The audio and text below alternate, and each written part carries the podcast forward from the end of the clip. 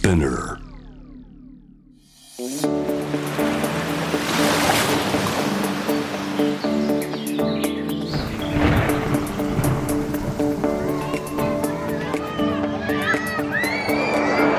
SDGs Explain for Business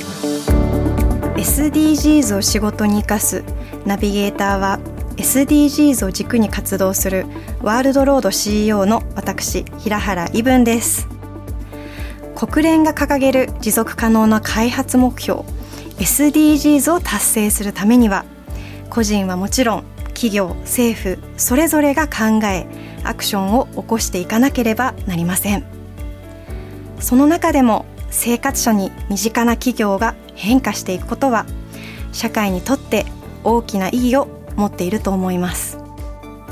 この SDGs を仕事に生かすでは試行錯誤しながら SDGs に取り組んでいる企業のアクションや抱えている悩みを共有していきます。さて今回はですね SDGs の目標でいう10番人や国の不平等をなくそう。ここに着目してビジネスとして転換させ活動している企業の代表にお話を伺っていきたいなと思います。障害を持つ方の個性を社会に送り届け福祉を起点に新たな文化を作っていくという株式会社ヘラルボニー代表取締役社長松田孝也さんにお話を伺います。では松田さんをお迎えする前にまずは SDGs 関連ニュースをお届けいたします。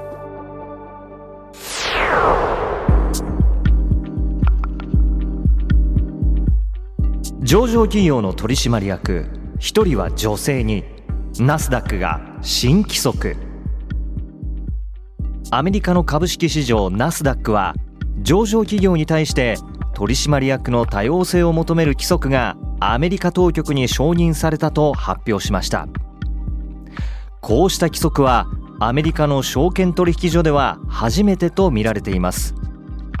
規則では多様な取締役を少なくとも2人登用し1人は女性でもう1人は人種や性的マイノリティにするとしており規則に従わない場合企業に理由の説明を求めるとなっています。またナスダックは規則について義務ではなく厳しい目標を設定するものでもないとした上で従わない場合にもナスダックは企業が説明したことを確認するが説明の優劣は評価しないとしています。コンサルティング会社デロイトなどの調査によると2020年の時点でアメリカの主要企業500社の取締役のうち白人は82.5%を占めています。女性の割合は26.5%で人種マイノリティの女性に限ると5.7%でした。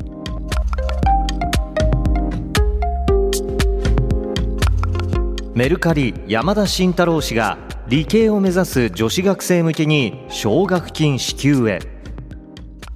メルカリの CEO 山田慎太郎さんが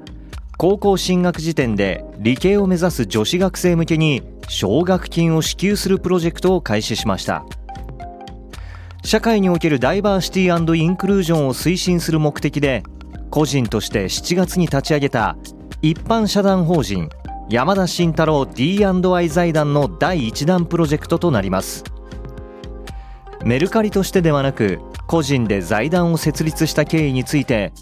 世の中には営利では解決できないことも多い。自分にはメルカリ株式などの資産がありこれらは社会に還元するべきだと考えており非営利活動にお金を投じていきたいとコメント。さらに自分は社会に育てられたと思っているので社会に返していくのは当然のことなどと思いを語っています。また2人の娘を持つ親であることに触れ日本におけるジェンダー不平等が彼女たちに立ちはだかるであろうことを考えると個人として何かできることはないかという思いが強くなったとも語りました。この財団には中長期で個人資産30億円を投じていく予定ですが CEO を務めるメルカリへの関わり方は変わらないということです。以上 SDGs ニュースでした。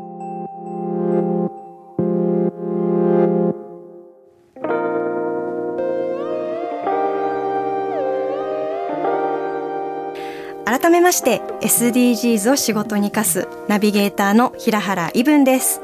それではゲストをご紹介しましょう。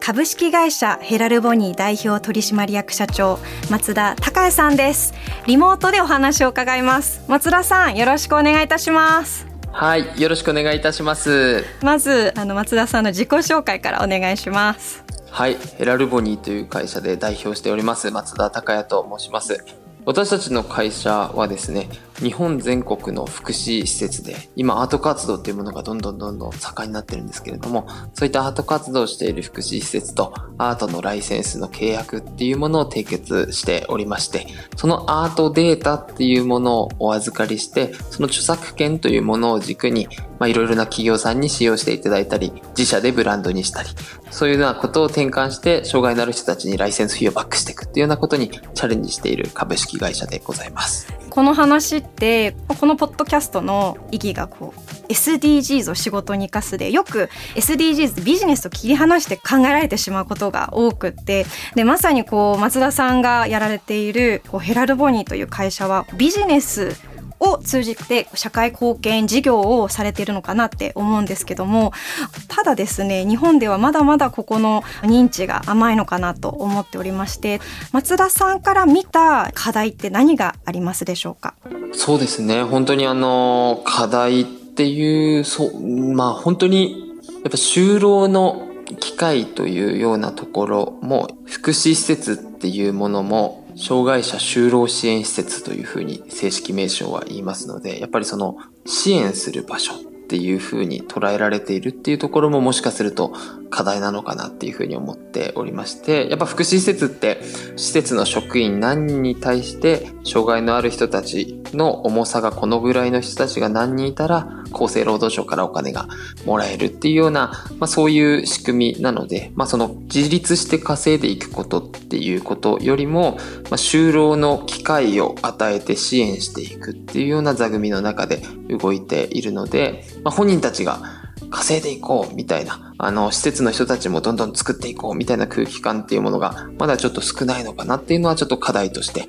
一つあるかなというふうに思いました。はい。私たちヘラルボニーって結構重度の障害のある人たちがほとんどクリエイティブのパートナーだったりするので、まあ、例えば僕も4歳上の兄貴が重度の知的障害伴う自閉症なんですけど、社会との接点っていうものがすごくやっぱり重度の障害のある人だと非常に生まれづらく、やっぱり自分たちでこういうのどんどんやっていって SNS 発信してっていうことがないので、そういう意味ですごくその生まれづらいというところがあって、まあ、本当にヘラルボニーっていうものがあることによって、なんか社会とコネクトしていくようなきっかけに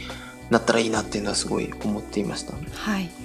お兄様のお話が今上がったと思うんですけどもこのヘラル・ボニーがやられている授業ってこう素晴らしくもあり難しいのかなと思うんですけどもそもそもこの会社を設立したきっかけって何かお兄様とか関係するんですか？やはり。あそうですね、まあ、やっぱりうちも4歳上の兄貴が重度の知的障害と同じ自閉症だったので結構その家だとすごく楽しく兄貴と過ごしているけれども、まあ、一歩外に出ると社会には障害者という枠組みがあって兄貴は欠落として見なされることもあるんだなっていうことをすごく思春期の頃に強く感じていたのでそういうイメージを変えるっていうことに非常にもともと大きな興味がありまして、はい、それで本当に3年前に障害のある人たちのアートというものに出会ってこれはすごい面白いなっていうふうに思ってですね、はい、これは大きな可能性があるんじゃないかっていうようなところで会社にしたというような経緯があります、えー、何が面白いって一番思ったんですか？例えばうちの4歳上の兄貴だったら日曜日の12時は絶対にラーメン食べなきゃいけませんとか、うん、結構そのこの時間にこれをやんなきゃいけないっていう日々のルーティンの中で生きてる人が重度の知的障害ある人は傾向として多いところあるんですけれどもそのルーティンっていうものが生活だけじゃなくって画面上のアートにも現れてくると私は思っていて、うん、なのでそのこの時間にこれをやるっていうルーティンがあるようにひたすらボールペンで黒丸を塗る。それがまるで羅列するとか。はい。あとひたすら字と字をつなげなきゃいけない。が羅列するとか。はい。で柄になるとかっていうようななんか脳の特性っていうものが画面上のアートにも現れてきてるんじゃないかなっていうところに非常に大きな面白さを感じているっていうのがあります。なんでしょう。フィンランドの北欧のブランドでマリメッコっていうブランドがありますけれども、なんかああいう花柄が連想されるような、なんかそういうその繰り返しの表現が柄になってテキスタイルに落ちやすいとか、ファブリックに落ちやすいとか、壁紙になりやすいとか、なんかそういうところにはなんかすごい自分も大きな可能性を感じていて、そこを本当にあえて昇流に乗せていくっていうことにチャレンジしてるっていうような形でした。はい、昇流に乗せるっていうところは、まあ、ビジネス化してきちんとこうアーティストの方々にもお金をお支払いしている形かなって思うんですけどここの賃金のところって具体的になんか何パーセントといいますかヘラルボニーはどういう形でこう転換してるのかなどもしあれば教えていただきたいです。ありがとうございます。そうですね。本当にその、今、皆さん、確かに福祉施設って聞いてもいろんな施設がありまして、その中にも就労支援 A 型というものと、就労支援 B 型というものと、あと生活介護っていう3つの領域があって、まあ A 型の方が軽くて、B 型生活介護ほど重いんですけれども、例えば就労支援 B 型というところは、まあ例えば知的障害のある人たちが軽作業をするような場所なんですが、そこは一月の平均賃金で去年かな去年だと16,118円。なのでまあ年間で20万円ほどの年収ということになります。で生活介護っていう領域まあうちの兄貴は生活介護とかですが、うちの兄貴の領域とかだと本当に3000円とか一月2500円とかそういうような方がほとんどだったりもするので、まあ、非常に少ないと。で、私たちは本当に生活介護の施設と就労支援 B 型が半分半分ぐらいなんですけれども、私たちって結構そのアートデータっていうものを簡単に言うとお預かりするんです。あの、高解像度で写真撮影していただいて。で、そのアートデータってものを運用していくんですけれども、はいそのデータの運用もライセンスフィーがもう契約を締結した時点でもう決まっていて、原画みたいな、原画複製画で販売するっていう風な場合は、作家さんに40%から50%を還元します。えーアートデータをそのまま企業さんにお渡しする場合は30%を還元します。あと、建設現場の仮囲いとかの場合は請求書金額の10%を還元します。あと、小売りのところのヘラルボニーで販売するものに関しては、上代価格、販売価格の5%が作家の、まあ、作った分だけ入りますっていうような形になっていて、まあ、この価格形態とかも、まあ、世界平均のライセンス料って3.3%とかなんですけれども、はい。そういったところを、まあ、ちゃんと超えていくっていうようなところと、まあ、その一般の私たちで言うと健常者と言われるような世界をよりもライセンスフィーが高いっていうようなところを実現していきたいなっていうふうに思って、そういう金額感でやってはいました。はいということはかなり還元されるっていうことなんですかね。こうそうですね、うん本当にその、まあ、まだまだなので本当に自分たちは全然本当これからだっていうふうに思ってますけれども、例えばやっぱ先先月とかもヘラルボニーで今岩手県の盛岡にギャラリーがあるんですけどそこの原画が今80万円で売れたりとかしてましたのでそういう意味ではやっぱり作家さんに40万が入ってくるとまあある種2年分の給料なわけですよね作家さんにすると。そういう意味では結構そのインパクトがあったりするのかなっていうのはすごくう思います。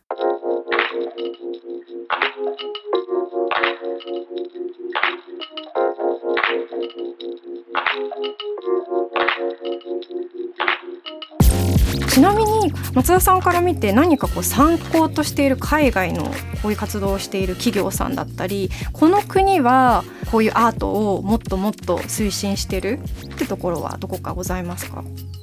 そうですね。なんか実はそんなにこの分野だとなくってですね。ただやっぱりそのフランスはい、えーですと本当にそのアールブリュットっていう言葉とかアウトサイダーアートという領域なんですけれども、うん。その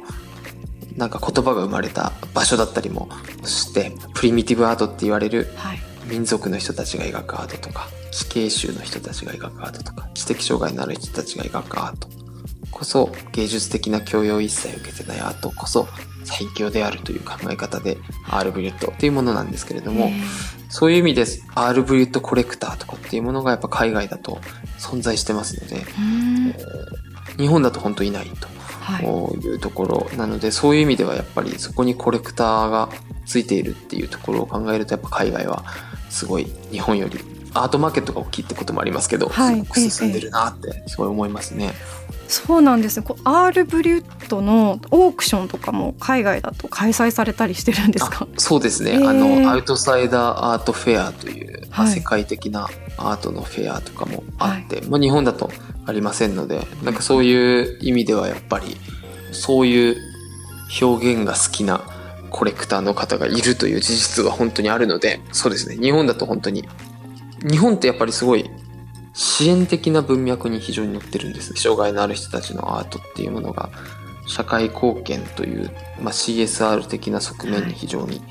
まあ、いい意味でも悪い意味でもかなり載ってるっていうところがあるので、結構アートマーケットに載せづらいみたいなところも若干あるのかなっていうのは少し思ってました。はい。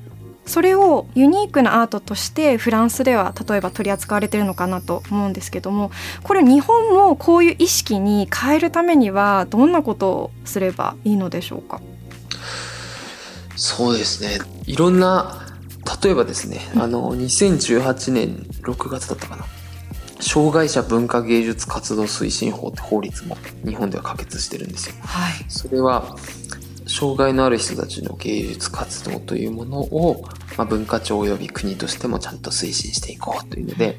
出ていてそれによって各県も力を入れてる県は障害者の文化芸術活動を推進するというのでそこに予算もつけて、はい、市役所での展示会とか、はい、そういうようなところに予算がついてるっていう現状があるのでそういう意味では今どんどんどんどんアートをやる施設っていうのは日本ですごく増えてるんです。あのそこの国の法律も可決して予算がついてるという側面もある、はい、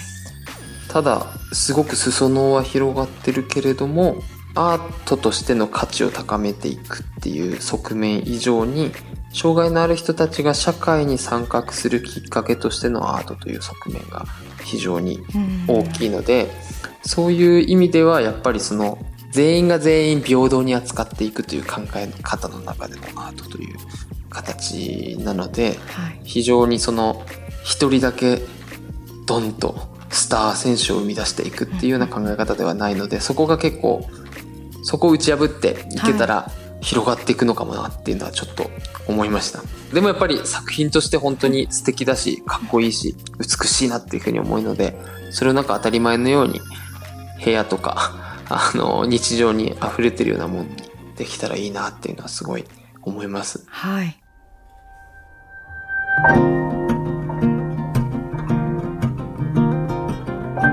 最後に松田さんにぜひ聞きたいなと思うのが企業の今組織改革とかでもいわゆる多様性とかあのこういったようなキーワードを耳にするようになったのかなと思いまして松田さんから見て多様性のある組織を実現するためにあともう一歩何が必要でしょうか？そうですね。でも本当に自分も勉強しながらなので、難しいなと思いつつ、でも本当、やっぱり多様性とか、ダイバーシティとか、インクルージョンとかって今、いろいろな言葉がありますけど、でも結構やっぱり、理解しましょうみたいなことがすごく前提になっていると結構苦しいよなっていうのは個人的に思っていて、やっぱり重度の知的障害のある人たちと出会うのって本当電車の中とかだったりしか、ちょっと東京だとなかなか出会わないかなっていうのを思っていて、そんな中にで理解しましょうは非常に難しいなって思うので、やっぱりその理解するっていうことよりも知るっていうことを、なんでしょう、組織の人たちが知識として持っている状態っていうものが非常に広がっていったらダイバーシティっていうものは非常に広がっていくんじゃないかなっていうのは個人的には思ってましてだから例えば自閉症の人がパニック起きた時にちょっと薄暗い部屋に行くとすごくパニックが収まったりするのでその最新鋭の福祉施設とかそういう部屋を用意してたりするんですけど、なんかその、そんな知識がデベロッパーの人にもしあったら、もしかしたらそれを商業施設に入れてみたらいいんじゃないかっていう議論が生まれるかもしれないですし、なんかそういう意味で知識っていうものが植え付けられているっていう土壌が生まれたらいいのかなと思いました。はい、今いろんな企業さんがこう知るっていう点で言うとこうアンコンシャスバイアスっていうところでこういう研修を受けられたりあとまあいろんなこう学べることってもう本当いろんな知識って学べるのかなと思うのでぜひあの今の松田さんのコメントを聞いていらっしゃる方々には調べていただけたらいいなと思います。今回は株式会社ヘラルボニーの松田隆也さんにお話を伺いました。松田さんありがとうございましたありがとうございました SDGs Explain for Business SDGs を仕事に生かす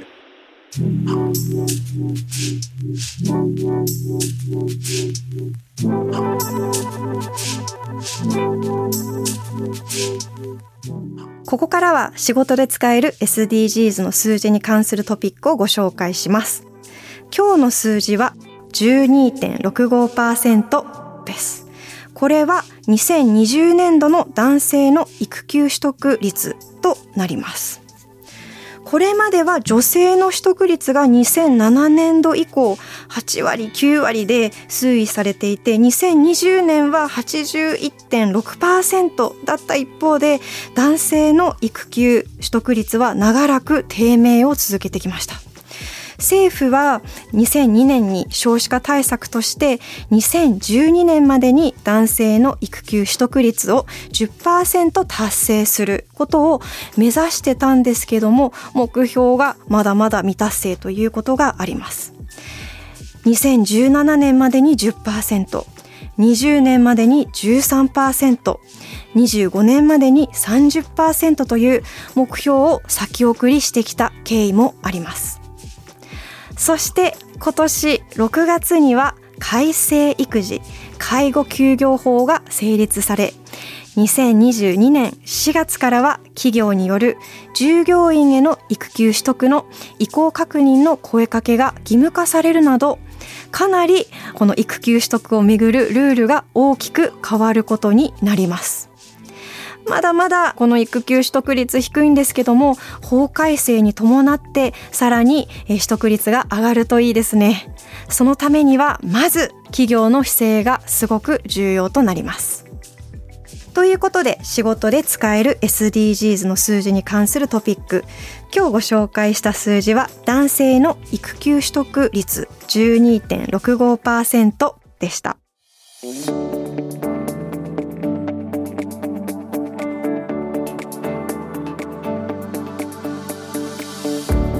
届けしてきました。SDGs を仕事に生かす。今回は株式会社ヘラルボニーの松田孝也さんにお話を伺いました。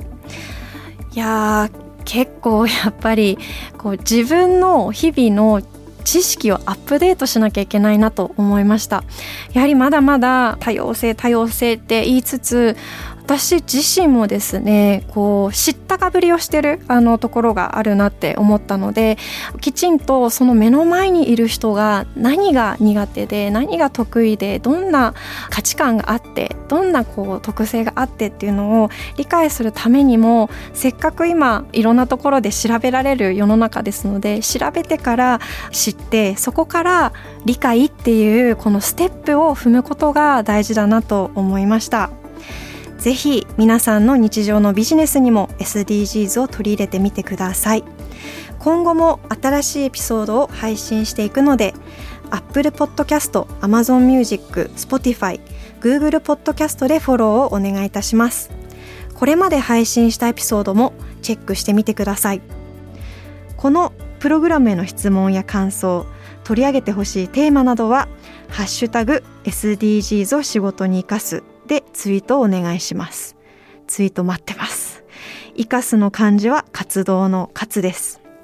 そしてハフポスト日本版では SDGs ニュースに特化したツイッターアカウントを運営しています。日々の SDGs ニュースを知りたいけどなかなか時間が取れない人に代わってハフポスト日本版が140文字でサクッとニュースを読み解きますすごくあのこのツイッターですね私自身も毎日見てるんですけども本当に SDGs に特化したニュースいろんな企業さんいろんなメディアさんのニュースがまず140文字でまとめられていてかつリンク付きで見れるので興味がある人は必ずフォローしてください。アカウント名はハフポスト SDGs スラッシュ仕事に役立つ SDGs ニュースです。ぜひフォローしてみてください。ということでここまでのお相手は平原イブンでした。